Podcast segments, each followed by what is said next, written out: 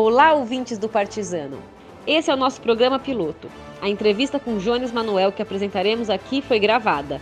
Se preferir ler a conversa, ela já está disponível na íntegra em nosso site. Além dessa entrevista exclusiva, no site do Partizano você acessa matérias, artigos, charges, quadrinhos, memes e muito material publicado diariamente. O Partizano é um portal de cultura, humor e política antifascista que cria e difunde conteúdo independente de esquerda. Acesse o partizano.org e ative o sininho das notificações, ou acompanhe o Partizano no Twitter, no Facebook e no Instagram. Todo o material do Partizano é gratuito, mas nós temos muitas despesas. Por isso nós pedimos a sua colaboração. Colabore com o Partizano no Catarse no link disponível na descrição desse podcast. São diversas recompensas desde garrafas de vodka e livros a cupons de desconto no site da Autonomia Literária. Não tem valor mínimo. Assim você faz com que o partizano continue existindo e infernizando a direita e os grupos de família do WhatsApp.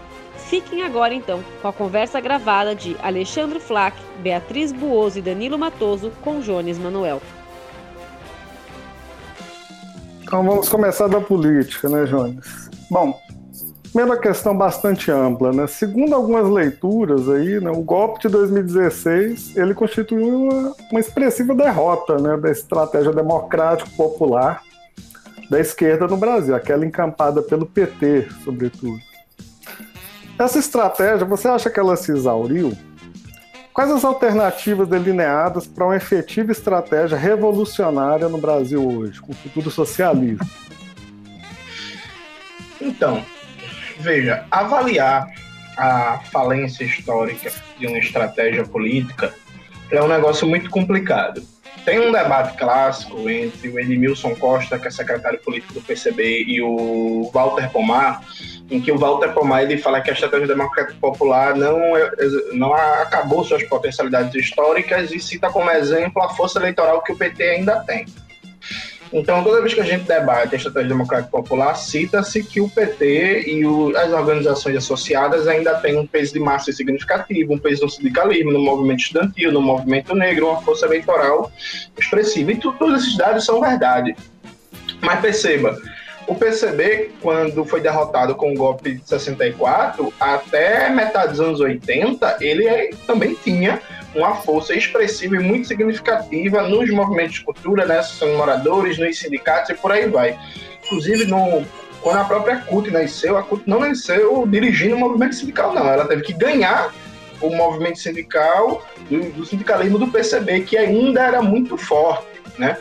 Então, se a gente for partir por esse critério, a gente vai dizer que a estratégia democrática nacional derrotada em 64, ela também não foi derrotada em 64, né? Porque o partido manteve força de massas. Então, o critério, me parece, é a capacidade que uma estratégia política tem de constituir um horizonte revolucionário e de mobilizar e encantar cada vez mais setores da classe trabalhadora, dos explorados e oprimidos, das camadas médias do mundo da cultura, para conduzir uma ofensiva, ainda que toda ofensiva também tem recursos.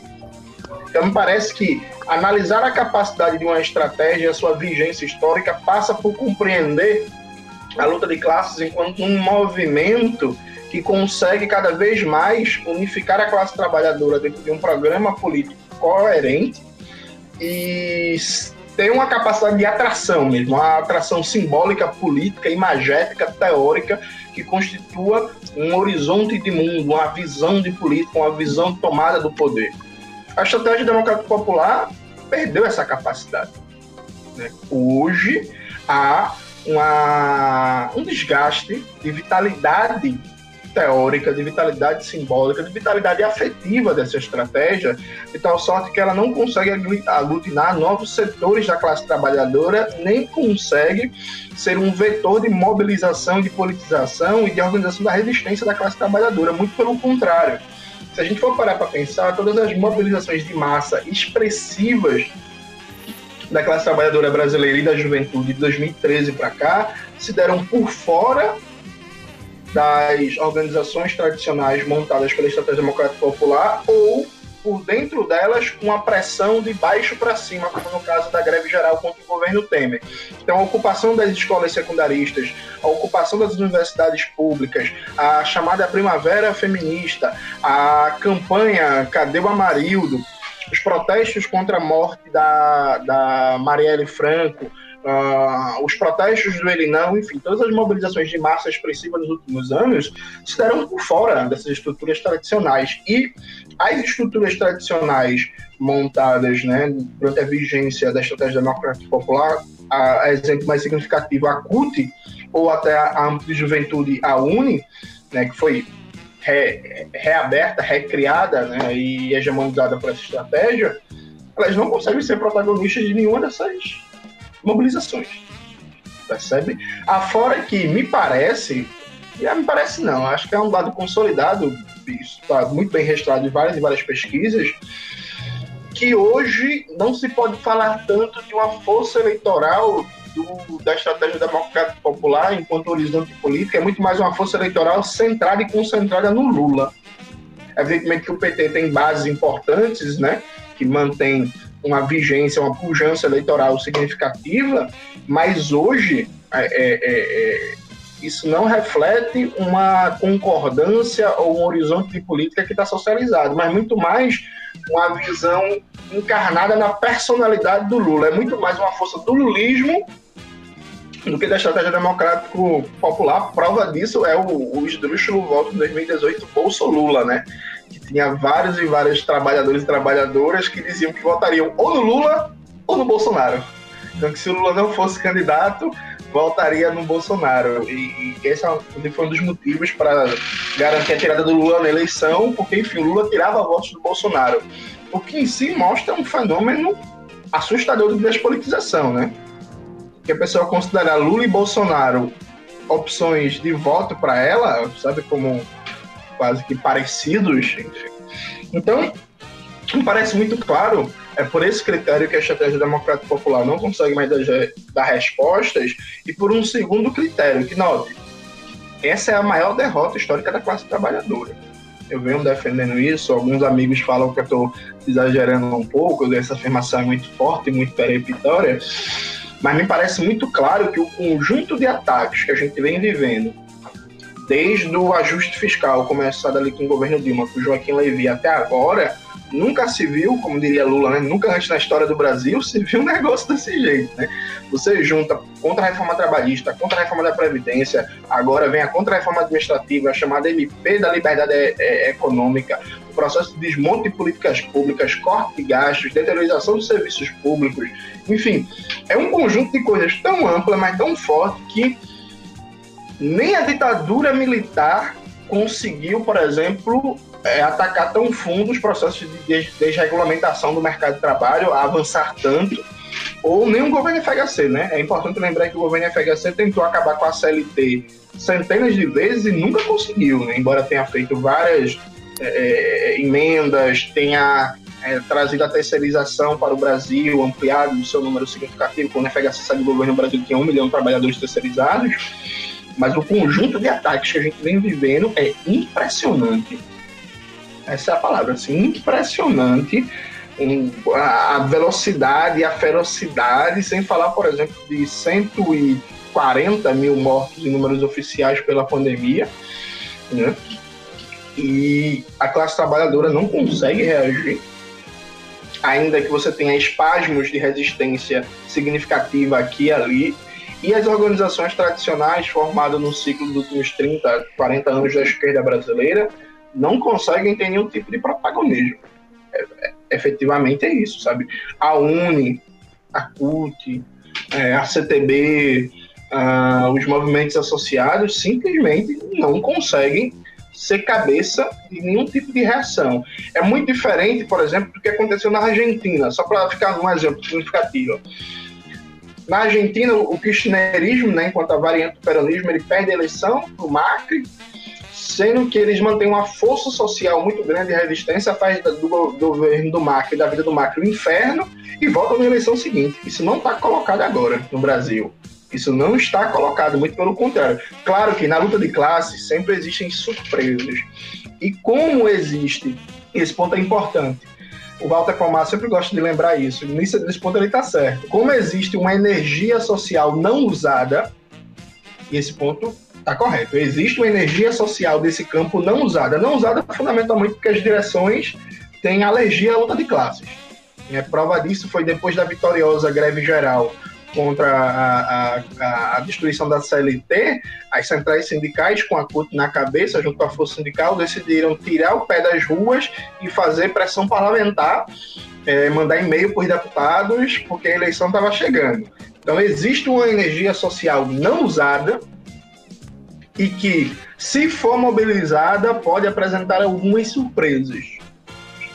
É porque, como diria a Rosa Luxemburgo, né, o, o, o movimento de massas em si é pedagógico. E quando as massas estão na rua, o processo de movimento da consciência é muito mais rápido do que qualquer forma, escola de formação política, qualquer cursinho do capital e por aí vai.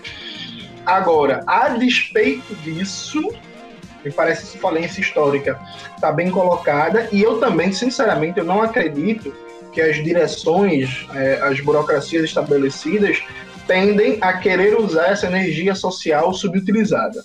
Não me parece ser essa tendência, né? Acho que se isso fosse acontecer, isso aconteceria, por exemplo, quando Lula foi preso. Se isso não aconteceu, para mim está bem uhum. provado que essa não será a tendência. Então, minha resposta seria um sim. A, a, temos uma falência do democrático popular. Mas como é que você acha? É, você falou em uma energia potencial, vamos dizer assim. E como é que a gente colocaria essa energia em movimento, assim, PCB especificamente, como partido revolucionário? Qual lógico que não vai contar detalhes, né? Mas assim, qual a estratégia ampla política, a estratégia política do PCB para colocar essa energia potencial de mobilização em movimento?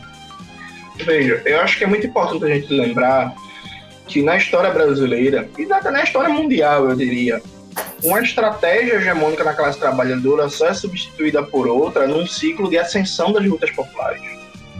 Então, quando o anarquismo ficou para trás e veio o Partido Comunista, isso se deu numa onda de greves, de protestos, mobilização da classe média, tenentismo, Revolução Russa e não sei o que, e por aí vai. O, o, o PCB, como eu disse, foi derrotado em 64, mas manteve uma força social significativa. Ele só foi substituído, é, é virou, ficou para trás na história com a ascensão das lutas de massa do final dos anos 70, não é isso? E depois, quando o PT já estava consolidado como cabeça, como uma organização guia de uma nova estratégia, todas as tentativas de tentar criar uma organização alternativa ao PT ou faliram, terminaram em nada, como é o caso do, do PSTU, ou então viraram, em muitos aspectos, satélites do PT, como é o caso da Consulta Popular e do PSOL.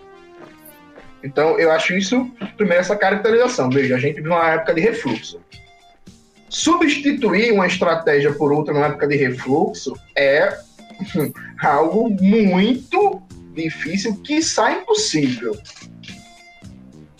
É impossível, sem nenhum tipo de fatalismo, mas eu acho que a gente tem que ser muito realista, porque é, é, imaginar a, a constituição de uma estratégia revolucionária como hegemônica pressupõe, por exemplo, o remodelamento de alto a baixo do sindicalismo brasileiro. E fazer isso numa época de refluxo, sabe? É, eu acho que a gente não pode ser como certos setores da esquerda brasileira, especialmente setores de orientação trotskista, morenista, que acham que a revolução está sempre amanhã, meio-dia, né? né? É. e que falta. Fala que a teoria da revolução é iminente. É. E, e, eminente diariamente, né? Porque ela está é. sempre na esquina e todo protesto, toda greve vira um prelúdio da revolução. É um negócio bem impressionante. Só que, o que é que cabe a um partido que se propõe estratégia revolucionária como o PCB? Primeiro, usando até uma metáfora militar, cabe a gente fortificar as nossas bases. Então a gente precisa atuar no seio da juventude, da classe trabalhadora, dos movimentos de cultura, dos movimentos de combate à opressão, da intelectualidade, difundindo uma estratégia revolucionária, potencializando a radicalidade e a auto-organização da classe da juventude em todos os setores que a gente atua.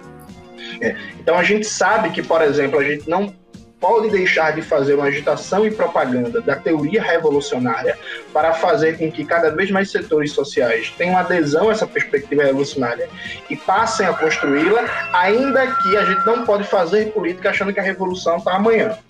Então tem que se criar uma compatibilidade entre uma ação política cotidiana imediata de difusão da consciência revolucionária, fortalecimento da consciência revolucionária, da autonomia política e ideológica da classe trabalhadora e da juventude, né, ligada à classe trabalhadora, mas ao mesmo tempo que não, que não caia no esquerdismo e no isolamento sectário e achar que a revolução está pronta, estilo PSTU, né, que enfim, se acabou nessa política isolacionista meio, dizer, meio louca dele, mas não, meio errada deles.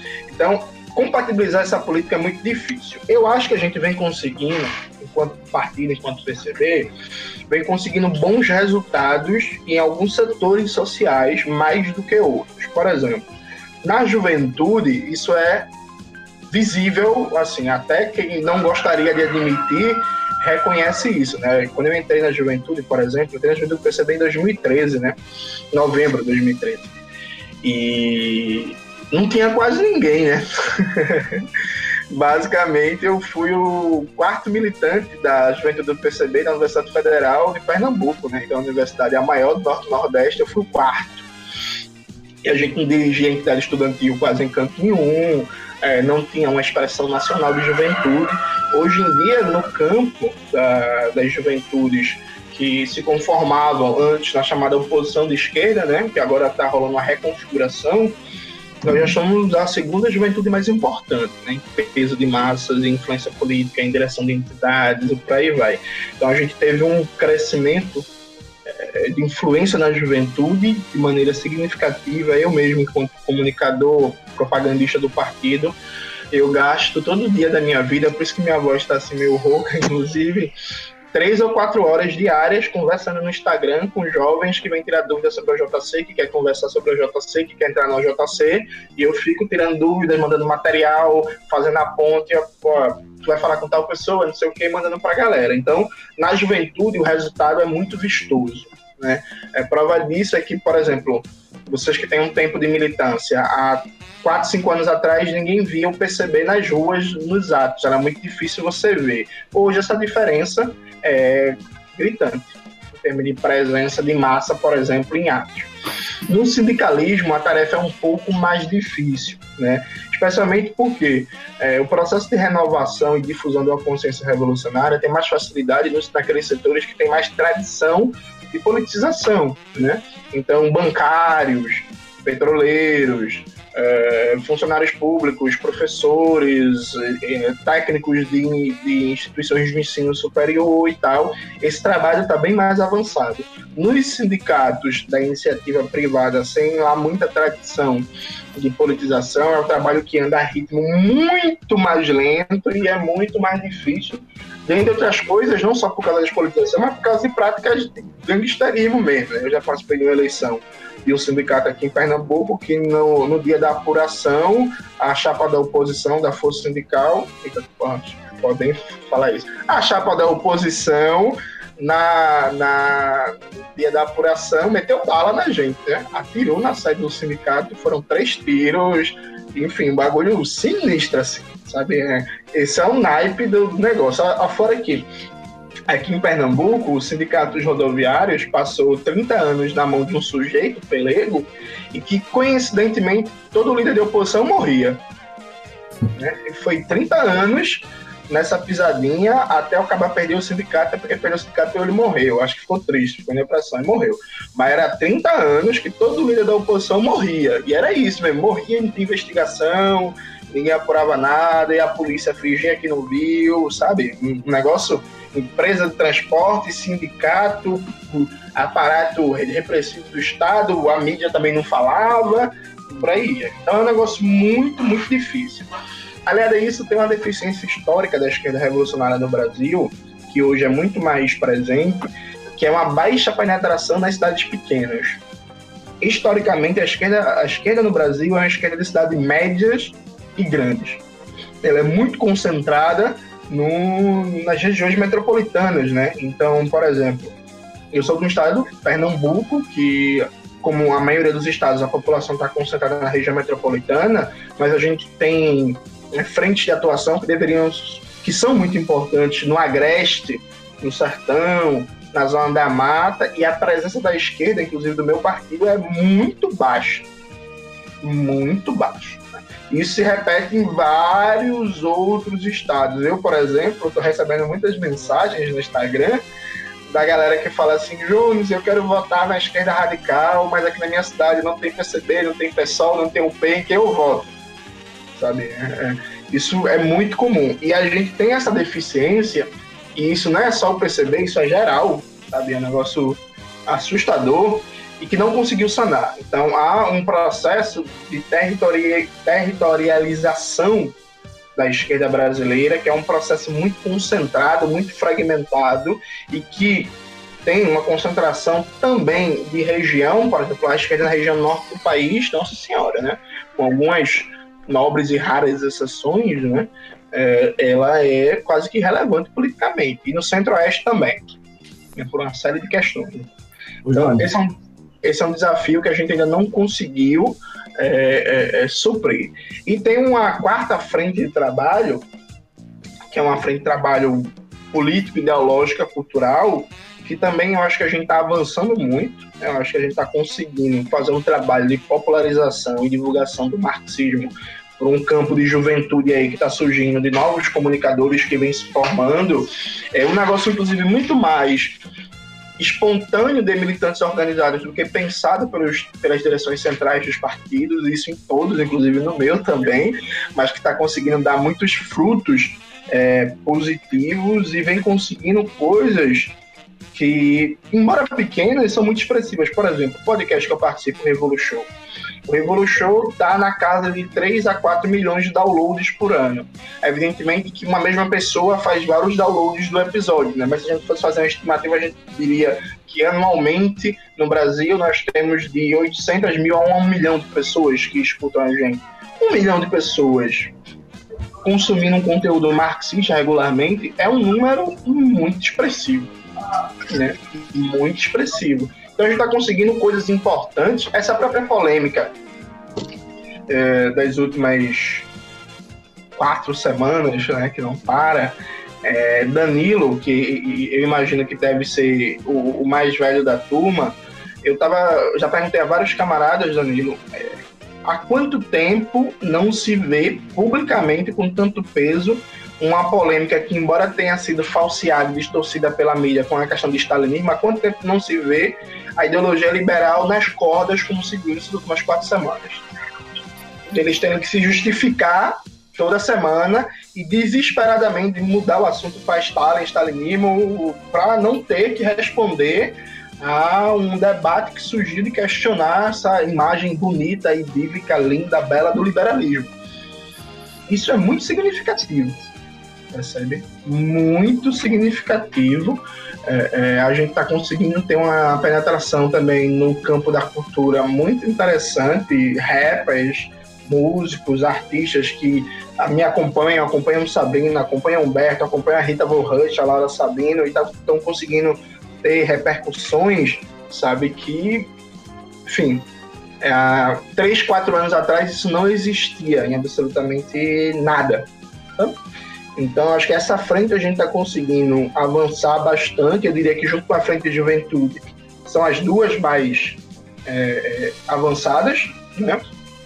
E tem uma quinta frente também, que é uma frente de um trabalho de massas, frente a organizações estratégicas do próprio aparato do Estado burguês, como Forças Armadas e Polícia, que, a meu ver, está quase que abaixo de zero. É. Assim, tá quase que abaixo de zero e que num momento defensivo histórico da classe trabalhadora, em que a gente quer fortalecer as bases para uma ofensiva revolucionária, esse trabalho deveria ser um trabalho central e prioritário, mas não é, né? Por uma série de motivos, por uma série de questões, e que, a meu ver, a maioria estão relacionadas à esquerda. A visão de que as polícias armadas, as forças armadas são braços repressivos do Estado e são mesmo, e por isso a gente tem que fazer trabalho político. É, como você falou, a gente está no momento de refluxo, então é difícil, se não é impossível, é, a partir dali surgir uma nova estratégia né, eficaz que possa despertar corações e mentes, né, para a luta, né, enfim, enfim, né. É, mas nesse momento que nós estamos nesse, talvez nesse interlúdio, né? O que você acha a respeito, por exemplo, ainda do papel de um partido revolucionário na campanha eleitoral? Só uma questão de, de agitação e propaganda, de usar como um debate, etc. Né? O espaço ter que ocupar o espaço, né? São as justificativas tradicionais, né? É, você vê ainda alguma atuação efetiva, no, estilo assim, um revolucionário ganhando um cargo e eh, agindo dentro do Estado burguês. Você vê isso como uma coisa importante, algo que deva ser investido nisso? Ou não? A gente participa de campanha eleitoral mais pelo debate, mais pela, pelo espaço? O Estado burguês no Brasil, dado o caráter de capitalismo independente, né, o caráter aristocrático, a ausência de um movimento nacional popular de corte jacobino que mude a configuração do Estado, que dê essa república burguesa um caráter mais democrático, faz com que é, a estrutura de dinheiro de um mandato parlamentar seja um negócio assustador. Assim, objetivamente, o que um gabinete de deputado federal, por exemplo, tem e você juntando salários, verbas de gabinete, as verbas especiais e tal, é um negócio, bicho, é assim, fora de série. É porque, inclusive, tem um negócio interessante, Alexandre. É, tem um livro do professor Lincoln Seco sobre a história do livro no Brasil. O professor Lincoln Seco ele chama a atenção para um dado que eu nunca tinha pensado, que esse é o momento da esquerda brasileira que ela tem mais dinheiro na história. Porque se você junta o fundo eleitoral, por exemplo, do PT e do PCdoB só, e pode colocar o do PSOL também, a esquerda brasileira nunca teve tanto dinheiro como tem agora. É. O PT recebe 100 milhões, porra, de fundo partidário. E aí, pela lei eleitoral, teoricamente pelo TSE, a fundação, né, a Perseu Abramo, tem 20 milhões. Meu amigo, quando foi que um partido comunista teve correspondente na moeda de cada país, evidentemente, 20 milhões supostamente só destinados para fazer estação e propaganda. Nem na época que a União Soviética dava uma focinha, na época do olho de Moscou, eu acho que estava tão bem é, financeiramente, né? Então, eu acho que tem uma primeira coisa que é o seguinte: o mandato parlamentar ele dá muita estrutura de dinheiro, e não só da deputado, você ser vereador em São Paulo, dá mais dinheiro, inclusive, o, o de que ser deputado estadual, e dá quase tanto dinheiro quanto um, um mandato de deputado federal. Então a vereança em São Paulo dá uma estrutura fodida que com preocupações revolucionárias dá para você criar um trabalho, dá para você criar uma gráfica partidária do caralho, dá para você criar uma produtora de documentários para rivalizar com aquele Brasil paralelo e derrubar aquela porra tranquilidade, tranquilamente. Dá para você manter uma série de cursinhos populares, sabe? Então, assim, dá para você profissionalizar militante para um caralho, para fazer trabalho político sistemático. Então, a eleição é importante, primeiro ponto, uma perspectiva revolucionária por causa disso. Né? É, eu acho, por exemplo, que meu partido uma das coisas que ele tem que melhorar é profissionalizar mais o seu trabalho de disputa eleitoral que a gente precisa. Né? Faria uma diferença muito, muito grande.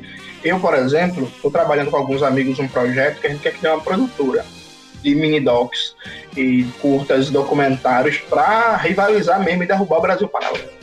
Quer fazer isso. Só que é muita grana, bicho. O projeto inicial, sabe? É um negócio que a gente tá alçando na casa dos 100 mil reais a, grana inicial para começar a tocar o projeto e começar a tocar o projeto na ideia meio que ninguém recebe dinheiro, todo mundo trabalha pelo amor à Revolução Brasileira. Né? 100 mil pau, e é muita grana. Então a gente precisa disso. Essa é a primeira coisa. Segunda coisa, eleição é um momento também de politização, sim, de debate, quando se propõe a isso. Né?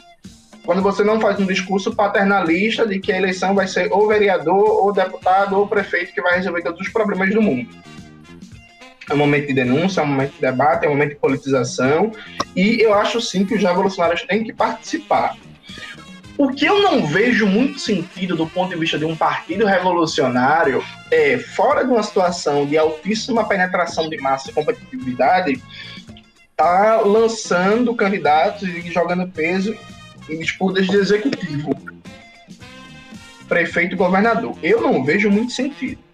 Para mim, a atuação de um partido revolucionário na eleição é disputar profissionalmente a perspectiva de ganhar, fazer a denúncia do, das mazelas do sistema capitalista, dos interesses político-econômicos que dominam a política institucional, é, tentar usar desse espaço para angariar mais bases, recrutar mais pessoas, é, penetrar em setores em que não se tem influência política, fazer um processo de politização e elevação da consciência e quando eventualmente ganhar os mandatos, fazendo o espaço de trincheira de resistência e dificultar um pouco a vida do Estado burguês. Além de outras coisas, né? Por exemplo, um deputado é, numa ocupação, ele tem mais possibilidade de negociar com a PM ou então de retardar uma reintegração de posse sem levar uma bala na cabeça do que um trabalhador comum, né? Então joga um suplici lá, um negócio desse aí, ele dialoga com a polícia, vai para lá, vai para cá, não sei o quê. Então tem um elemento também de proteção dos trabalhadores, de bota pra lá, mas tá na frente, bicho. Bora que é raro isso, isso acontecer, porque nossos parlamentares, né, gostam muito de gabinete. No, no caso lá do MST, né? Sim. Acabou sendo, é, barrar um pouco a coisa, a mesma coisa realmente deu uma parada quando foi lá o Rogério Corrêa, por exemplo. Exatamente. E nesse caso do Receita MST, um dos grandes problemas que a, a maioria dos parlamentares só foi depois que a reintegração de postos foi cumprida, né? Para prestar solidariedade uma base, uma, na base de uma pressão da base aqui que eu faço parte, imensa. Do tipo assim, nós vamos na Globo denunciar que você não foi. É, mas era para ter ido antes. A integração de posse estava sendo cumprida para, ei, vai bater em mim? Eu sou parlamentar, sabe? Esse esquema. Então isso é muito importante. Qual é o X do problema? Meu irmão, é, primeiro, a esquerda brasileira tem um parlamentar, parlamentar centrismo. Então, o parlamentar, quando se elege, por exemplo, no PSOL ou no PT, ele faz o que quer ele vira uma espécie de mini-deus no panteão grego, né?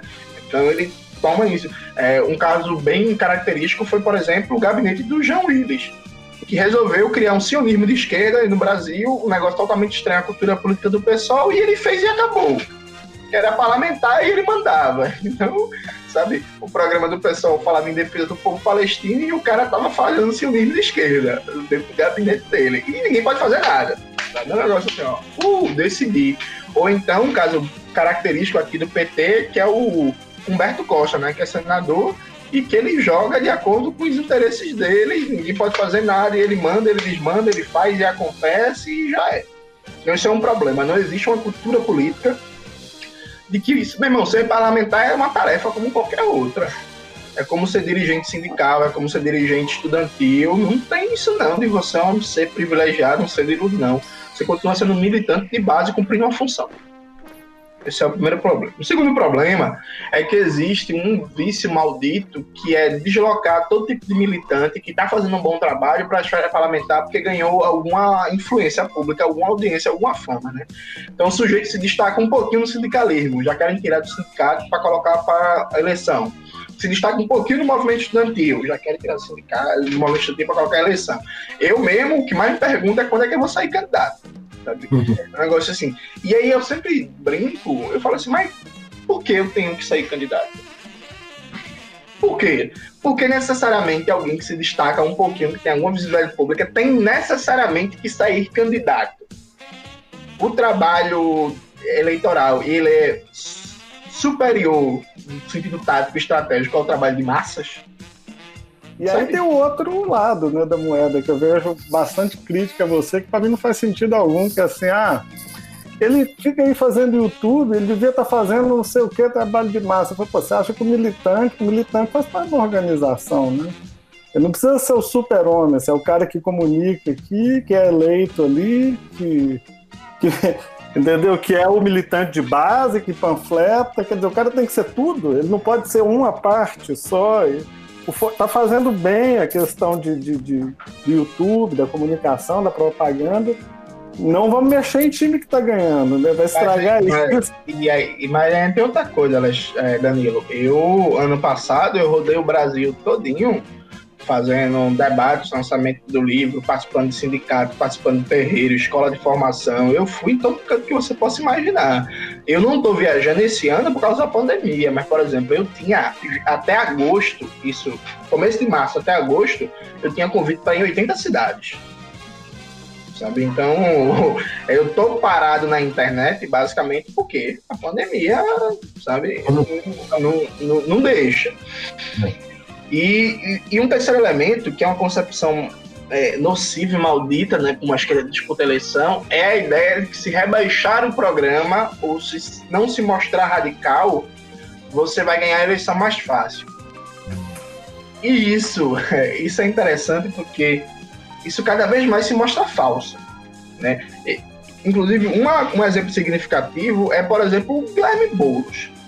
O Guilherme Boulos, ele adotou o que eu, eu brinco com todo respeito aos meus companheiros do PSOL, ele adotou o raio pissolista em 2018, né? Tirou a imagem de radical, ficou aquela coisa bem jovem, aquela coisa bem engraçado, 50 torres de Temer, receita com bolos e não sei o que, saiu daquela estética de líder de movimento popular, achando que isso ia facilitar a penetração eleitoral dele. Foi uma tragédia de voto. Foi uma tragédia de voto. Aí, a partir do final de 2019, ele fez um caminho contrário, voltou a assumir mais a estética de líder de movimento popular, né? parou de fugir da ideia de radicalidade, começou a usar tons e palavras mais duras para o governo Bolsonaro e para o bolsonarismo, e se reflete na maior é, competitividade eleitoral dele agora em São Paulo.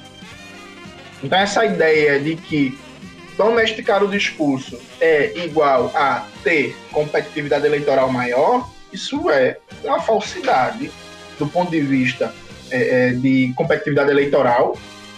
Pode ser, pode dar certo em alguns momentos, mas não sempre.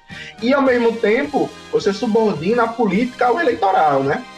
Que você desconsidera a dimensão da pedagogia política, da elevação da consciência de classes, da, do debate crítico, da formação de uma consciência crítica na massa que está ouvindo aquele discurso eleitoral. Então, acho que a gente tem que fugir desses três problemas. Fugindo deles, bicho, não tem isso não, olha. Nenhum revolucionário fora de uma situação de dominação colonial, em que não tem eleição, como o caso do Mao Zedong, o caso do Ho Chi Minh por aí vai, dispensou por princípio a participação eleitoral até o próprio Che Guevara, o cabo da luta armada, do foquismo, Che Guevara, na, no famoso ensaio dele, Crítica da Via Pacífica, o Che Guevara fala claramente que descartar por princípio a opção eleitoral, o uso da tática eleitoral numa situação em que ela existe, é esquerdismo. Uhum. Sabe? É isso. Descartar por princípio esse negócio de boicote as eleições, feito os maoístas brasileiros fazem. Boicote as eleições, boicote as eleições, boicote... Sabe? Isso, por princípio, isso é esquerdismo. Então eu defendo claramente que a gente tem que atuar nas eleições dentro da tradição clássica da estratégia revolucionária, mas não só para fazer denúncia, entrar para ganhar mesmo. Porque, meu amigo, eu vou dizer um negócio a você. A gente faz o Revolu Show com pouco dinheiro, a gente faz eu faço meu canal. Eu comecei, quando, quando eu comecei com o canal, eu pagava do meu bolso para manter o canal antes dele começar a se financiar e tal. E meu amigo, se eu tivesse na minha mão um orçamento mensal de 100 mil reais por mês, pode ter certeza que eu criava a maior produtora de esquerda de documentário do país. Pode, pode botar esse dinheiro na minha mão que a gente fazia miséria com ele. Legal. Ô, Jones, deixa eu falar uma coisa aqui. É, você você falou da, da que a, a, luta mais importante é do parlamento, né? E aí dá a impressão, né, que por, com, por consequência a gente está trabalhando mais com massas, né, do que coletivas, né, do que com pessoas. Tudo bem. Sim. Mas a, a, a, a no, na situação que nós estamos no, no país, assim, no, de politização, baixo politização, as pessoas ainda catalisam, né, a, a, princípio parece, me parece, elas catalisam muito forças políticas, né? Setores inteiros, né? É, você acha que hoje a gente pode falar que o Brasil está é, polarizado em duas figuras, Bolsonaro e Lula? Ou isso é uma falsa polarização? Na realidade, o que está acontecendo por baixo, o subterrâneo, é um, é um outro processo? Qual que é o, Não, veja, papel eu acho que do Lula no momento, assim? O que, que você acha? Veja, acho que do ponto de vista eleitoral, sim. Acho que é inegável, né? Veja, a tentativa de negar a realidade não faz com que a realidade morra. Do ponto de vista eleitoral, Bolsonaro e Lula são as duas figuras de maior expressividade nacional. A prova disso é o nosso amigo Ciro Gomes, que ele vem tentando se colocar como terceira alternativa, batendo em Lula e batendo em Bolsonaro, As pesquisas até agora mostram Ciro Gomes, inclusive, empatado em intenção de voto com Dino. E o Flávio Dino é um cara que não se lançou candidato a presidente, é um cara que é governador de um colégio eleitoral minúsculo, embora seja um governador muito bem avaliado né, lá no Maranhão, mas assim, o colégio eleitoral do Maranhão é desse tamanho. Porra, e o cara aparecer empatado nas pesquisas com Ciro Gomes, que já foi candidato a presidente três vezes e que está na mídia de maneira seguida há quatro anos, se colocando como presidenciável, por exemplo, mostra que a estratégia de Ciro não está dando certo. Sabe? É assim, claramente, a estratégia do cara não está dando certo de ser a terceira via iluminada que vai estar equidistante dos dois polos, batendo dos dois. Vamos ver. Do ponto de vista eleitoral, sim, mas do ponto de vista político, eu acho que não. Acho que as coisas são muito mais complexas do que isso. O que acontece, na verdade, é que o Brasil ele tem uma característica que é muito engraçada. Eu descobri isso com um processo de amadurecimento político. Eu, no movimento estudantil, era muito sectário. Era sectaríssimo e tal. E aí vivia falando mal, tretando com o pessoal do PT, da Consulta Popular, do PCdoB e por aí vai. E com o tempo eu vim descobrindo que, na verdade, há uma coisa que é muito interessante, que é bicho, tem muita gente da base do PT, da base do próprio PDT, da base da Consulta Popular, até da base do PCdoB, que me acompanha, que gosta e que vem sendo formada a partir do material que eu produzo, que eu divulgo, dos livros que eu indico. Percebe? Mas do ponto de vista eleitoral, tá voltando nos candidatos de sempre.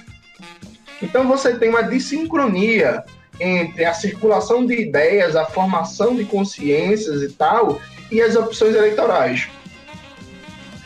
E eu venho pensando nos últimos tempos, eu não sei se eu venho pensando correto, até para conversar com os camaradas mais velhos, para ver o que, é que eles pensam sobre isso, que de certa forma, é, em outro aspecto, no aspecto mais político, isso também acontecia com o PCB, né? Como perceberam o partido, que até 64 tinha quase uma espécie de monopólio da esquerda brasileira, da esquerda socialista, comunista, mesmo que a pessoa não simpatizasse muito com o PCB, se quisesse se organizar partidariamente, ela terminava parando o PCB porque era meio isso, né? E é, dominava tudo. Então eu acho que do ponto de vista eleitoral acontece um fenômeno parecido, sabe? Há, como você tem hoje, o polo bolsonarista e o polo petista, e antes era o polo tucano e o polo petista, do ponto de vista eleitoral as coisas confluem para lá. O que não significa que do ponto de vista social e político as coisas estejam assim, antes do contrário. Inclusive, eu acho que essa é uma das coisas que falta para acelerar um processo de reorganização da esquerda brasileira. Se a gente conseguisse criar uma alternativa eleitoral com algum peso para fazer com que setores que vêm num processo tendencial de radicalização expresse essa radicalização no voto e não fique sobre as franjas, por exemplo, do lulismo. Eu acho que existe um potencial aí não explorado que a gente não conseguiu ainda e que, por exemplo, para mim um candidato que tem um um candidato, não, um político que tem um perfil ideal do ponto de vista de juventude, do ponto de vista de discurso político, do ponto de vista de relação com o próprio campo democrático popular, para expressar isso seria o Glauber Braga, deputado do Rio de Janeiro, que é o cara que tem um discurso mais radical, o cara que tem um discurso anti-imperialista firme, que não coloca claramente uma perspectiva socialista, mas que está lá colocado uma ideia de radicalismo, radicalismo popular. É um cara que é e sempre, e sempre foi não, mas é um cara que é uma figura à esquerda do Democrático Popular, mas não tem relação de hostilidade com o Democrático Popular, não tem relação de hostilidade com o PT, com o PCdoB e tal. Um cara com o perfil do Glauber, dentro de uma aliança, de um conjunto de forças, ele poderia ser o catalisador público nacional desse processo de, de reorganização a nível eleitoral do campo de forças, né, que já tem uma expressão, meu ver, muito clara do ponto de vista social e político. Só que a gente não conseguiu isso ainda. E aí, enquanto a gente não conseguir isso, isso fica muito muito complicado de se expressar, mas na própria eleição municipal, isso a meu ver vem se expressando, porque vamos lá, vamos combinar. A candidatura do Boulos e da Erondina está à esquerda dos matados. O que também não é muito difícil estar à esquerda do Gilmar Tato, né? né? É, respirou, bebeu água, tá à esquerda do Gilmar Tato. A, a, a, historicamente, o pessoal no Rio está à esquerda do PT e do PCdoB e do PDT. É, houve uma reorganização de forças, o Marcelo Freixo, ao meu ver, nos últimos dois anos, vem direitizando, vem dando uma, um processo de virada direita, mas enfim, tá lá. Então você tem nas capitais, já tem alguma expressão eleitoral. Nas capitais já tem alguma expressão eleitoral, só que falta essa figura nacional. Enquanto isso, a gente vai ficar preso sim nessa polarização Lula-Bolsonaro. O papel do Lula. Meu irmão, Lula, eu brinco, eu chamo Lula de Maquiavel de Garanhuns. Um apelido carinhoso que eu dei para ele. Sabe como eu vejo Lula, bicho? Lula eu vejo como o arquiteto da própria imagem histórica dele. Para mim, Lula hoje é um cara que ele tá pensando na imagem que ele vai ficar na história. Vargas desenhou a imagem dele na história com a bala no peito e uma carta testamento. Lula não vai se matar. Então Lula está desenhando em vida a imagem dele para a história. E ele tem um privilégio porque poucas pessoas puderam, poucos estadistas, poucos líderes puderam fazer isso. O Lula está tendo um, uma situação que é quase que uma atipia histórica conseguir fazer. E ele vem fazendo isso muito bem, veja. Lula vem desenhando a imagem dele para a história muito bem a forma como Lula enfrentou a prisão, do ponto de vista do movimento de massas, foi uma tragédia. Do ponto de vista da biografia dele, nossa senhora, sabe?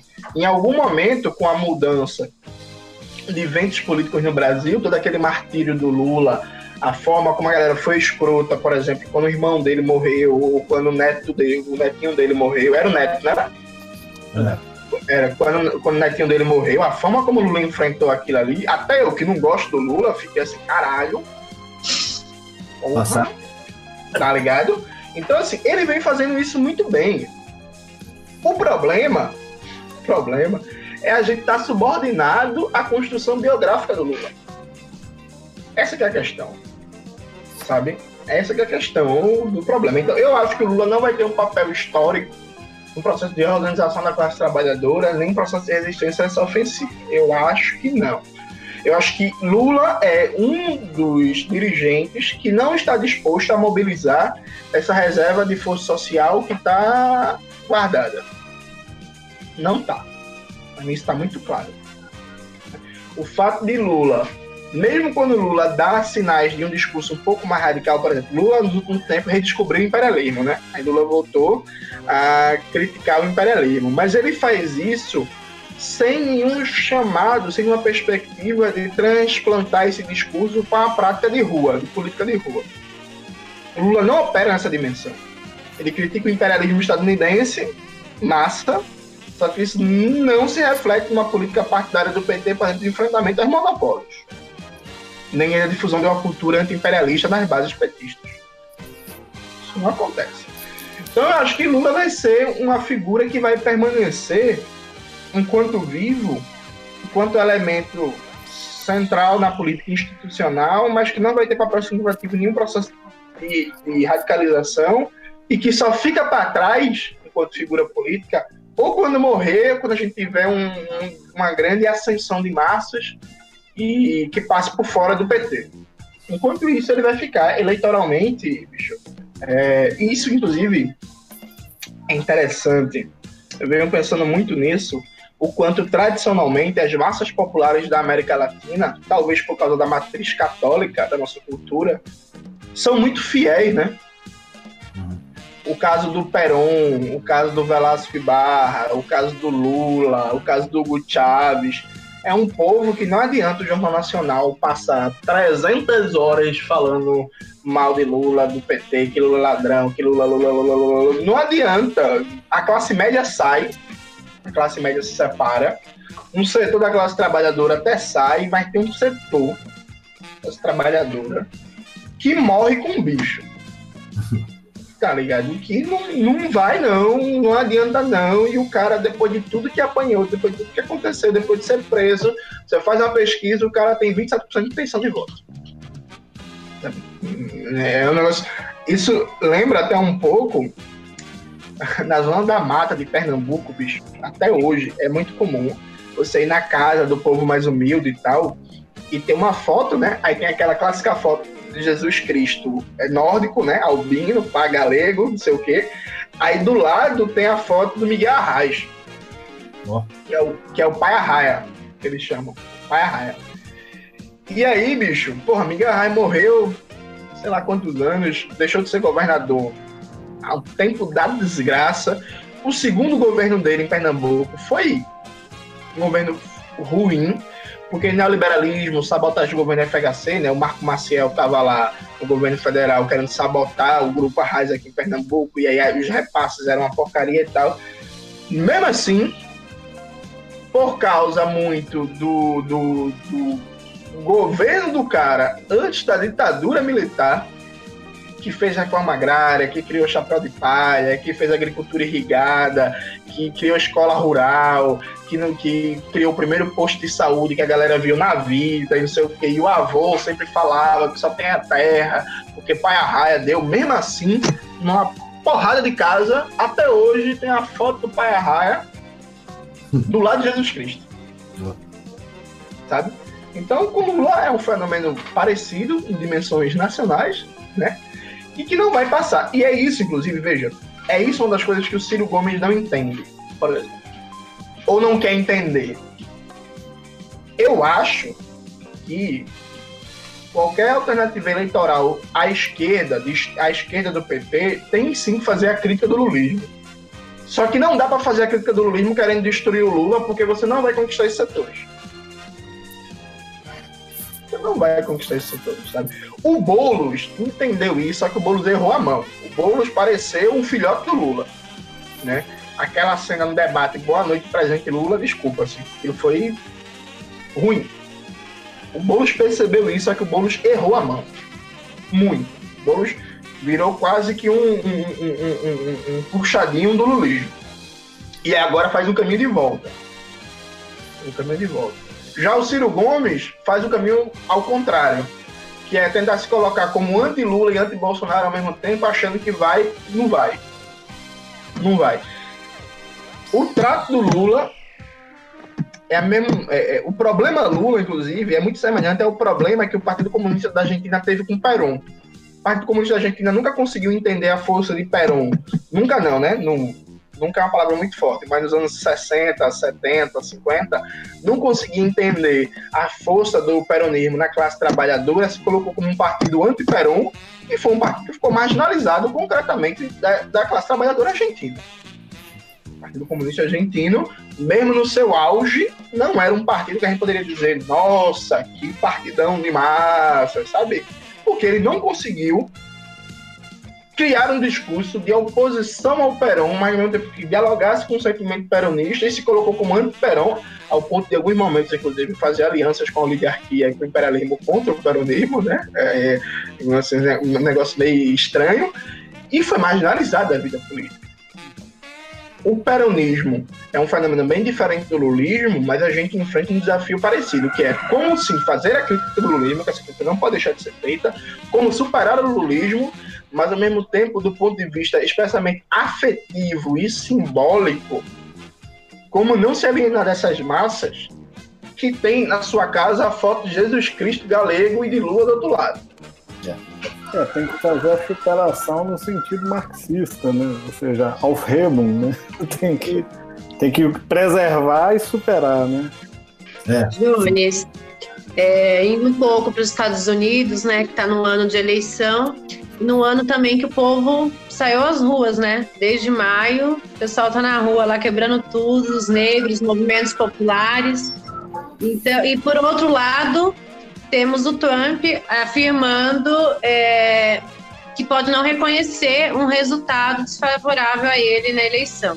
Uhum que, que você, qual que é a sua opinião, Jones? Você acha que, que esse, é, John, o Trump perdendo a eleição, você acha que os Estados Unidos pode caminhar para um golpe ou para alguma situação de, com características revolucionárias? O que, que você acha? Ele vai aceitar fácil?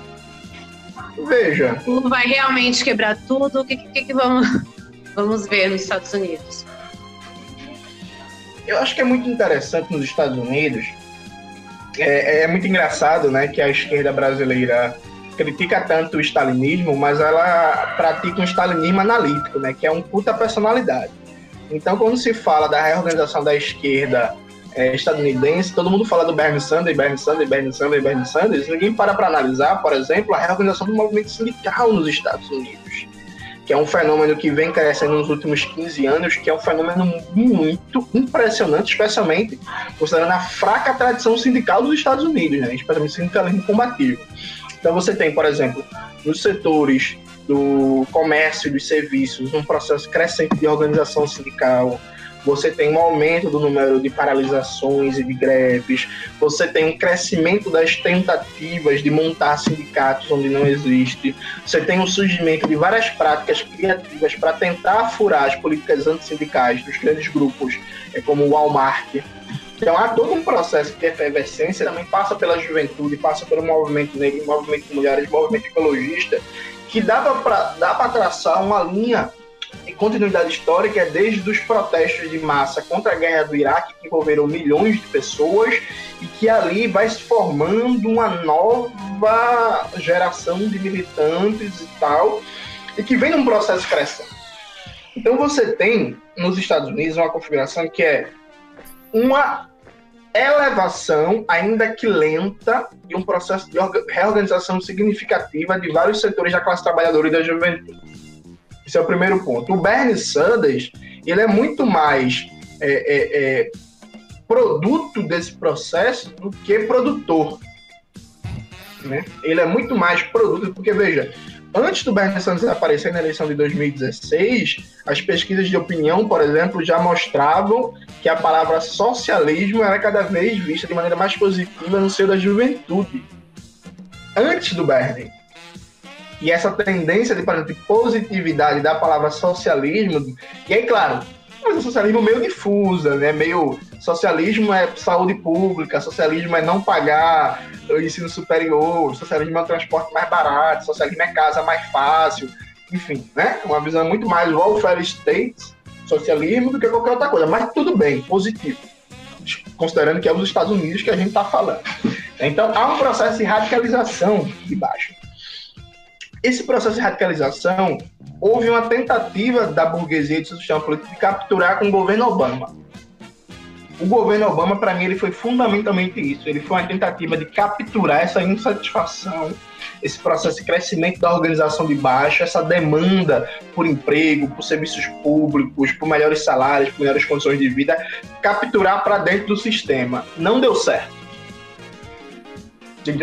uma prova expressiva disso é que, por exemplo, a reforma da saúde do governo Obama, que era muito tímida, muito tímida, a reforma da saúde do governo Obama, ela não foi para frente. Né? Então, isso foi tentado capturar com o governo Obama, não deu certo. A partir do momento que não deu certo, o sistema político dos Estados Unidos ele entra numa crise de legitimidade muito grande. Porque você tem uma população cada vez mais empobrecida, né, um salário nos Estados Unidos, em várias categorias, está congelada há 30 anos, com a juventude cada vez mais endividada, cada vez mais sem perspectiva de futuro, um aumento das tensões raciais, um aumento da precariedade, é, uma redução da eficácia do mito ideológico do, na América todo mundo consegue vencer com trabalho, então cada vez menos pessoas do sonho americano, no American Dream, cada vez mais, menos pessoas acreditam nisso. E aí o Trump é uma solução de direita uhum. para tentar recuperar a legitimidade do sistema.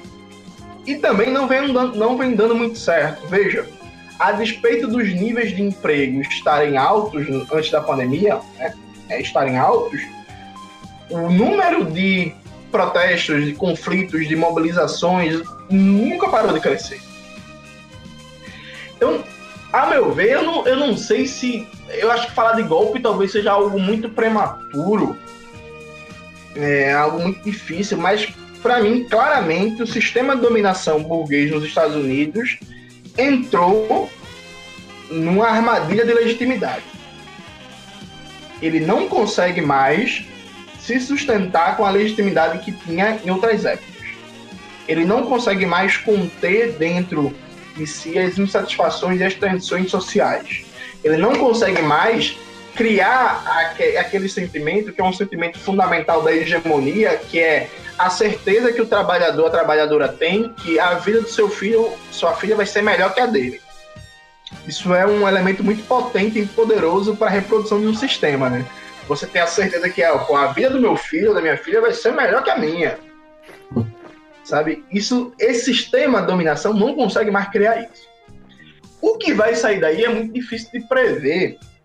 O que? Os Estados Unidos têm tem coisas muito particulares, né? Arma Pata do Lado é uma delas. Uma forte tradição de organizações de extrema é, é, direita armadas, né?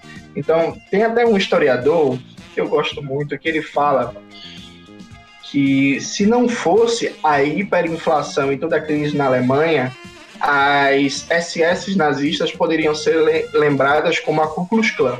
Ou seja, o que virou política de Estado nos Estados Unidos existe há décadas e décadas, que essas milícias supremacistas brancas armadas até o talo. Né? Então, aquilo é um caldeirão de tantas dimensões, mas ao mesmo tempo, a gente nunca pode desconsiderar a força do aparato repressivo dos Estados Unidos, que é o mais eficiente do mundo. Veja, o que eles fizeram com os Panteras Negras é um negócio que, sabe, dar inveja a qualquer outro regime repressivo que você pudesse Ucrânia imaginar. É fichinha, né? Oi? A Ucrânia é fichinha, perto da FBI. Não, total, total. A galera fala muito da, da Stasi, da Alemanha Oriental, mas, meu amigo, o que o FBI e a CIA conseguiram fazer no extermínio das lideranças radicais do movimento negro revolucionário dos anos 60 e 70 é um negócio assustador. Prenderam sem julgamento e foda-se, jogaram lá, passaram, a galera passou 40, 50 anos preso, mataram a rodo, suicidaram um bocado de gente, é, expulsaram do país, explodiram sedes, explodiram gráficas de jornal, é, criaram um clima de terror, efetivamente, e desarticularam aquele movimento de massas que tinha um potencial revolucionário gigantesco. Gigantesco. Então, eu sou muito cético quanto à ideia de Trump não aceitar o resultado das eleições. Eu acho que isso é muito mais um discurso de, de, de, de mobilização de bases. Agora, para mim está muito claro que os próximos meses nos Estados Unidos vão ser meses que a gente pode esperar de tudo, porque está numa situação de crise da hegemonia naquele país e acirramento da luta de classes. Tem um dado, Bia, que passou despercebido pela esquerda brasileira, porque a esquerda brasileira só gosta de coisa fofa, né? Ela gosta de um Siriza, ela gosta de um poder. O PSL dos Estados Unidos, que é o Partido do Socialismo e da Libertação, que é um partido de orientação marxista-leninista, que faz uma leitura do marxismo muito interessante, incorpora várias coisas da América Latina, do terceiro mundismo, é uma galera que faz formação com seus militantes, estudando Mariátegui, estudando Fanon, sabe, estudando Mao Zedong, um negócio, uma galera muito boa. Porra, eles fizeram, velho, um comício deles. Tipo assim, não foi que tava um protesto de massa e eles foram falando, eles fizeram um comício deles é, contra o racismo, que reuniu quase 20 mil pessoas e um discurso do caralho, assim, revolucionário, falando que contra esse antirracismo aí liberal, empresarial, falando da revolução haitiana, falando tomada do poder, falando que na Revolução Haitiana mataram os senhores escravos, os escravos tomaram o poder, pá, um bagulho massa. 20 mil pessoas. Meu irmão, hoje no Brasil, a gente não consegue reunir 20 mil pessoas para um ato com um discurso abertamente revolucionário. Nos Estados Unidos eles conseguem já. É, tá eles certo? lançaram até candidato nesse ano, eles têm candidata, né? Sim, é. E o PSL é um partido que surgiu no bolso das mobilizações contra a guerra do Iraque. Então, é um partido jovem. Tá em quase o mesmo tempo do, de vida do PSOL, tá ligado? E é assim, porra, os caras conseguem reunir 20 mil pessoas para falar de revolução, de antirracismo revolucionário. Então, são sintomas de que, porra, nos Estados Unidos, 20 mil pessoas se reunirem para ouvir falar de revolução isso mostra como as coisas estão se acirrando e se acelerando lá, tá ligado? Então, a, a, meu ver, o que a gente pode esperar dos Estados Unidos é muita coisa que a gente não esperaria ver. Nessa, nessa crise hegemônica, aí, como é que fica a China cada vez mais protagonista aí? Qual que é a influência? Ela gera tensão ali dentro, né? Veja, eu venho, eu venho defendendo uma tese que.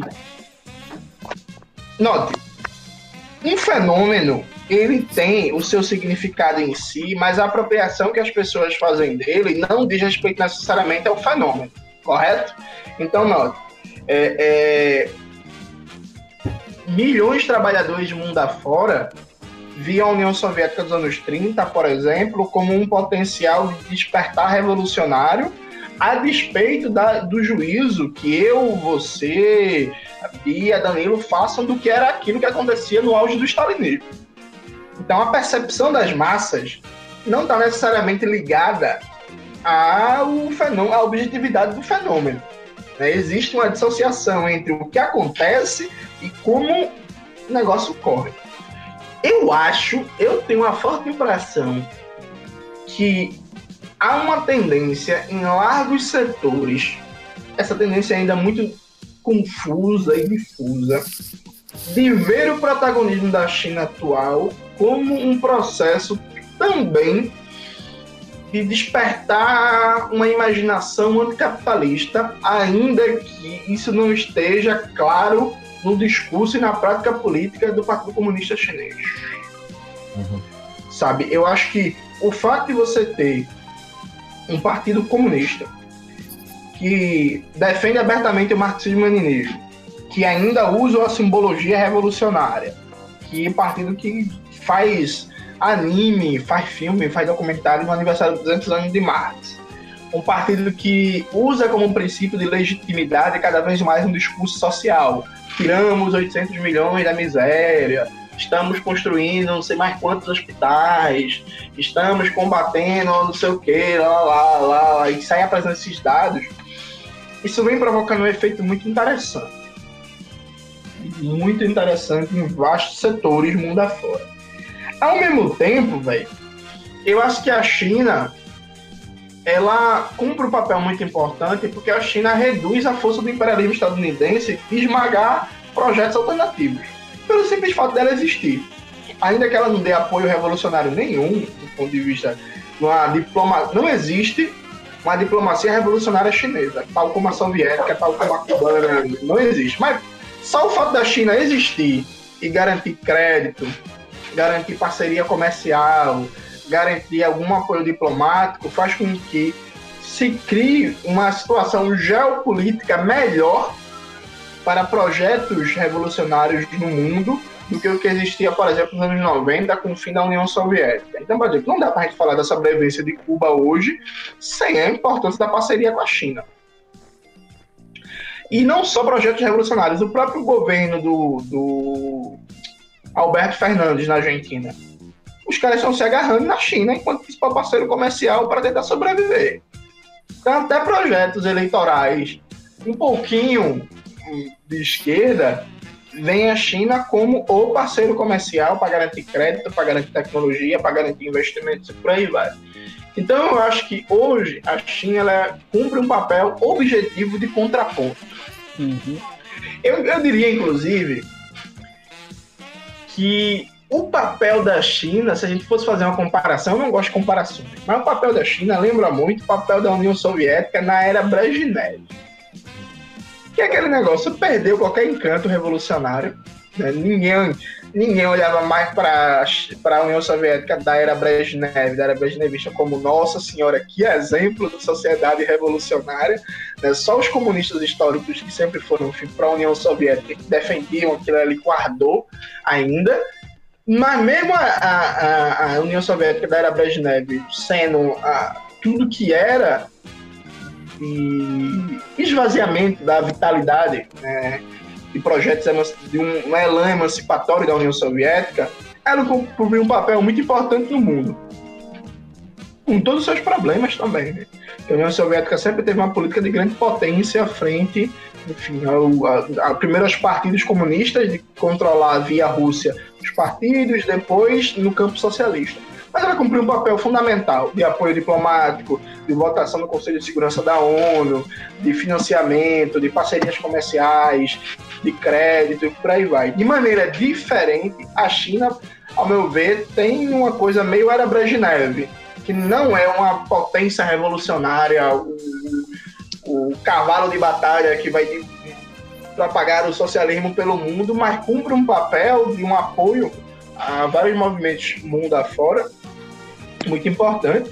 E a prova disso me parece o papel da China durante a pandemia, né? O papel da China durante a pandemia, não da China, foi exemplar. E graças a Deus que a China existe. Porque imagina, imagina o vírus surgindo na China, se ela tivesse passado pelo desmonte que passou a União Soviética, quantos milhões de mortos a gente não teria a mais não só pelo controle interno do vírus que a China conseguiu operar, mas pela política de solidariedade, de, de, luva, de equipamento, de respirador, e de a China encampou um movimento de perdão da dívida dos países do terceiro mundo e de, de, de paralisar o pagamento das dívidas públicas. A China fez uma parceria com o continente africano para construir uma porrada de hospital, de centro médico. Então, assim, objetivamente, a China teve um papel civilizatório e salvou milhões de vidas. Essa pandemia profissional. É. Paralelo ao que os Estados Unidos, os Estados Unidos estava roubando equipamento, né? É. Do, do, do, do, resto do mundo. Então, a China, eu não, eu não veria a China como um país que está cumprindo nesse momento nenhuma perspectiva revolucionária, muito pelo contrário, mas eu veria a China como um ponto de apoio importante a quem tem projetos revolucionários. O economista argentino Paulo Katz, é um cara que eu gosto muito, acho muito qualificado. Tem um livro dele, publicado no Brasil, que é Socialismo, Desenvolvimentismo e Neoliberalismo. Claudio Katz, ele resume a China em uma frase que eu acho muito boa, que é não imitar, mas um parceiro fundamental. Uhum. É isso que ele diz. Ó, a gente não pode seguir o caminho da China. Aquilo não é um caminho propriamente socialista, mas a China é um parceiro fundamental de projetos socialistas. Uhum. Jones, vamos falar um pouquinho de formação. É, você, mencionou, você, já mencionou algumas vezes que o rap, a música popular foram importantes sua formação. Quer dizer, a gente imagina que, como todo mundo, você tenha várias é, fontes de formação, várias maneiras de estudar, né? E aí a gente gostaria de saber um pouquinho sobre isso, né? Como tem sido sua formação política? Né? É, a gente sabe que há um lado de estudar sozinho, evidentemente, né? como diz o, o Guimarães Rosa, a colheita é de todo mundo, mas o capinar tem que ser sozinho. E, mas assim, o, ao entrar no partido houve cursos, entendeu? Que vocês em que o partido estruturou da maneira mais sistemática essa formação isso, como vem evoluindo seu método de pesquisa, seu método de estudo é, até hoje? Como é que você descreveria essa trajetória de estudo e formação? Veja, é, eu tive uma formação formal, né, no ensino superior, no mestrado, que eu digo que fundamentalmente o papel foi fazer com que eu conheça quem eu devo ler, muito mais do que qualquer outra coisa. Acho que essa foi a grande contribuição da universidade na minha vida. Foi, enfim, foi me fazer saber quem era Perry Anderson, Carlos Nelson Coutinho, Leandro Conder, Robson Bau, uh, Giovanni Arrighi e por aí vai. Foi finalmente isso. Meu processo de formação mesmo, para pensar a política, foi muito pela UJC, União do Juventude Comunista. Uh, eu conseguir instrumentalizar a teoria para pensar a política dentro da UJC, objetivamente. Quando eu saí da juventude e me manteve no partido, eu passei a, a, a, a ter muito mais um papel de formador do que de participar de formações, embora ainda participe. Então eu diria que basicamente hoje meu processo de formação política ela se dá em quatro esferas. Né? O estudo individual, eu sou uma pessoa que eu, enfim, tento estudar com disciplina e regularidade todos os dias, me dedico bastante. Um processo de troca de experiências, de conhecimentos. Eu, por exemplo, tenho uma coisa que eu gosto muito de conversar com os camaradas mais velhos. Então, eu sou o tipo de pessoa que sempre nos encontros, nos espaços do partido, quando tem algum camarada que tem mais tempo de experiência, que tal, sei lá, eu começo a perguntar. Então, eu, eu gosto muito de absorver essa experiência das pessoas, é, de conversar com elas, de saber como é que está a militância nas suas áreas. Eu sou um, um ouvinte muito bom, então eu sempre troco muita experiência com os camaradas nesse período de pandemia. É, eu sempre venho, por exemplo, sei lá, o Ivan Pinheiro, por exemplo, que é um camarada histórico dirigente do PCB, né, foi bancário. É, outro dia eu estava conversando com o Ivan Pinheiro, e aí o Ivan Pinheiro falou do MR8, né? Ah, pô, MR8 e tal, já li alguma coisa aqui, outra coisa ali. Eu lembrei que eu tenho uma amiga que foi do MR8, né? Ah, pô, fui comecei a puxar assunto, pô, a gente passou horas conversando, ela me contando a história do MR8, de como era, de como foi a militância, de como tal, enfim. Então, eu procuro ouvir muito os camaradas mais velhos, gosto muito também de ouvir assistir entrevistas, pessoas inclusive de outro campo que o meu, por exemplo, o Zé Seu deu uma entrevista para Jacob em Brasil, eu assisti essa entrevista cinco vezes, fiz anotações, sabe, tomei notas de, de coisas que eu preciso conferir, o que ele falou, entender mais, então faço muito um trabalho de ouvir com muita atenção as pessoas mais velhas, as pessoas que têm mais tempo de estrada, as pessoas que têm papel também de liderança de vários campos da esquerda, eu também tenho um, um, um, procurado bastante é, fazer formações que estão disponíveis na internet. Então, por exemplo, o Rodon da Liberdade fez um curso sobre marxismo-leninismo. Eu assisti inteiro todos os vídeos, é, muito bons, inclusive. Estou para fazer um curso agora do classe esquerda do Humberto Matos sobre teoria monetária. Estou para fazer também um curso do Eribaldo sobre o Hegel, então eu venho também procurando um espaço de forma. Eu iria fazer o 13 de maio, inclusive o, o espaço 13 de maio é, venho tentando fazer há muito tempo, eu iria fazer esse ano, só que acabou não dando e veio a pandemia e foi cancelado. Mas assim que der, eu pretendo fazer o curso do 13 de maio, né? O o SCAF, e por aí vai. E também tentando manter a prática política e refletir a teoria a partir da prática, né? É um elemento de, de, de formação muito importante. Infelizmente, durante a pandemia, a prática política vem sendo restrita mais ao trabalho de agitação e propaganda, mas eu sou orgânico ao PCB, participo de núcleos, debates, estou construindo as bases do meu partido e eu tomo sempre esses espaços como espaços também de formação política, né?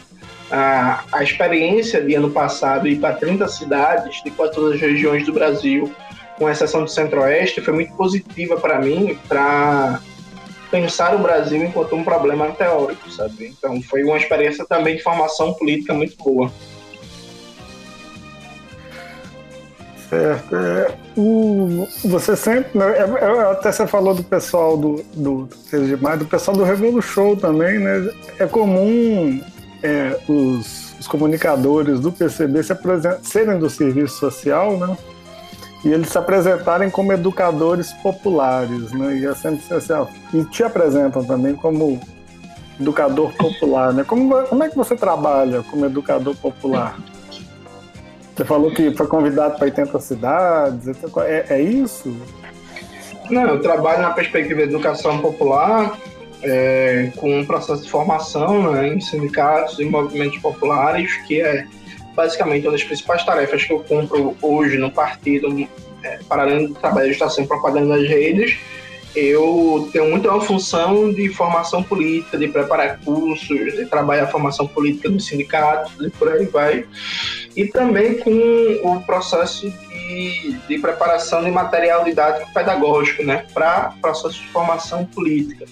Então, eu estou envolvido em várias iniciativas do partido, na produção de, de, manuais de formação política, de cartilhas, de materiais, de pensar é, é meios de facilitar a formação política. Então, há uma dimensão um processo de educação popular nos seus movimentos populares e um processo de produção de material didático pedagógico. Eu, por exemplo, é, já dei muito em vários sindicatos e ocupações um curso de introdução ao pensamento de Marx e Engels. E agora estou transformando esse curso no curso online, que pretendo lançar agora no final de novembro, começo de dezembro. E aí é um curso que eu preparei visando um diálogo direto com uma classe trabalhadora que não tem tanta prática de leitura, não tem tanto tempo e quer conhecer, começar a conhecer os aspectos fundamentais da teoria de Marx e Engels. E por aí vai, nesse sentido de produção e de trabalho direto com as bases, voltada a facilitar a propagação e socialização do marxismo. Aí, aí é, até mencionei o Revolution, não poderia deixar de perguntar um pouquinho mais sobre, sobre o Revolution, né? Como é que ele começou? Como é que vocês decidiram fazer? Definiram o formato? É, como é que vocês se organizaram? Você poderia falar um pouquinho sobre isso para nós? Então, é, tem um problema aí, Danilo, que eu não estava no começo do Revolution é, e eu nem sei essa história muito bem. eu fui incorporado ao Revolution no final do ano passado, né? Eu participei de um episódio sobre China, lá com a professora Valéria Ribeiro. Aí o pessoal gostou. É, enfim, já, o João Carvalho já me conhecia, o Diego também, o Emiliano, a Larissa, a gente era meio, meio próximo, assim tal. E aí, tá, como tava faltando uma pessoa, porque o Lucas, né, conhecido como Poderoso Porco, não estava com tanto tempo para trocar as tarefas do podcast e precisava de uma pessoa que tivesse uma capacidade de leitura muito rápida e que lesse bastante para acompanhar o, o, os episódios, aí eu fui integrado. Então eu só fui integrado no comecinho, no final do ano passado, no comecinho desse ano. Aí todo esse processo de criação inicial do Revolution, que foi a ideia inicial do Zamiliano e do João Carvalho, eu acho que nunca parei para Ué, então depois você podia dar um toque para eles para a gente poder entrevistá-los, né? Aliás, eu já estava até no, nos meus planos, se você puder fazer a ponte, vai ser bom. Bom, posso sim, na hora. Legal. Aí, Jones, é, recentemente, né, agora esse ano você lançou o livro, né, da Revolução Africana. Aliás, eu já comprei. Uhum. E agora foi incluído, ainda que muito tardio, né, no ensino médio, o tema da, de história africana, né? Demorou muito para isso acontecer. Eu queria saber se você tem acompanhado esse processo, o que você avalia. Veja, é, eu acabei me desligando um pouco dos debates sobre o ensino de história no ensino de base por uma questão de muita demanda de muitas outras coisas. é, de, enfim, atuar em muitas frentes de debates diferentes. O que eu posso dizer é o seguinte: é, primeiro, existe uma concepção que me incomoda muito de uma visão salvacionista da escola. Né? Então, é achar que, por exemplo, a escola vai resolver o problema da marginalização da cultura afrodescendente é, sem precisar tocar na comunicação, na indústria fonográfica, na criação de aparelhos culturais socialização como teatros, museus, na própria condição da população brasileira de maneira geral de consumir cultura de maneira mais regular. Então, é uma visão da escola muito. Eu lembro, por exemplo, ano, pass... ano passado, ano retrasado, o senador Romário queria é, colocar um ensino de ciência política nas escolas básicas, porque ele achava que assim ia politizar o povo e fortalecer a cidadania, sabe? É um negócio que assim, tudo a escola resolve. É a visão meio salvacionista da escola. Então, a primeira coisa, o impacto de uma medida como essa, embora positiva, é baixíssimo a nível de produção da cultura nacional. Porque a escola não vai fazer milagres. Inclusive, a escola, em muitos aspectos, é muito mais uma caixa de ressonância da produção cultural da sociedade do que um espaço produtor de cultura. Eu não, eu não consigo ver, é, por exemplo, o que a gente ensina na escola como escravidão é muito mais produto do que circula na indústria cultural e que é produzido na universidade do que alguma coisa que é pensado e na escola. Então, essa, essa, é a primeira coisa. Eu sou muito cético quanto a esse papel salvacionista da, da, da, da escola. Ah, o segundo aspecto é que a, o mercado editorial brasileiro e a própria universidade não incorporou como deveria a preocupação. Né? Eu, por exemplo, tive aula de História da África, uma cadeira como eletiva, né, e que eu escolhi fazer, hoje em dia ela é obrigatória, mas mesmo assim é uma cadeira. E aí é uma concepção de currículo entificado, né, que é um currículo completamente eurocêntrico. Aí, em uma disciplina ou duas, depende da, da, da, da curso de história, você tem da África e aí morreu, sabe? Na prática, concretamente, a diferença na formação do sujeito é muito pouca, né? embora os NEABs venham fazendo um papel muito importante nas universidades, os núcleos de estudo e cultura afro, afro-brasileira, mas muito limitado ainda, baixo orçamento e tal. E o mercado editorial brasileiro, ele não vem, muito pelo contrário, publicando com regularidade estudos de autores e autoras africanos e africanistas, como se deveria. Porque desse eu fui comprar o livro África Negra, do Elia Bokolô, que é um clássico da historiografia africana. O livro está esgotado, ninguém imprime mais. Os textos do Thomas Sankara vieram agora para o português porque a gente traduziu e lançou na Revolução Africana. Que até então, sabe? As obras escolhidas do Amilcar Cabral não estão em português. Estão em português de português, né? Lusófono de origem portuguesa, mas não, circulam no Brasil. É, uma série de autores muito qualificados que não chegam para a gente. Quando muito chega uma, uma Shirley Membe, que fez muito sucesso, aí chegou no Brasil.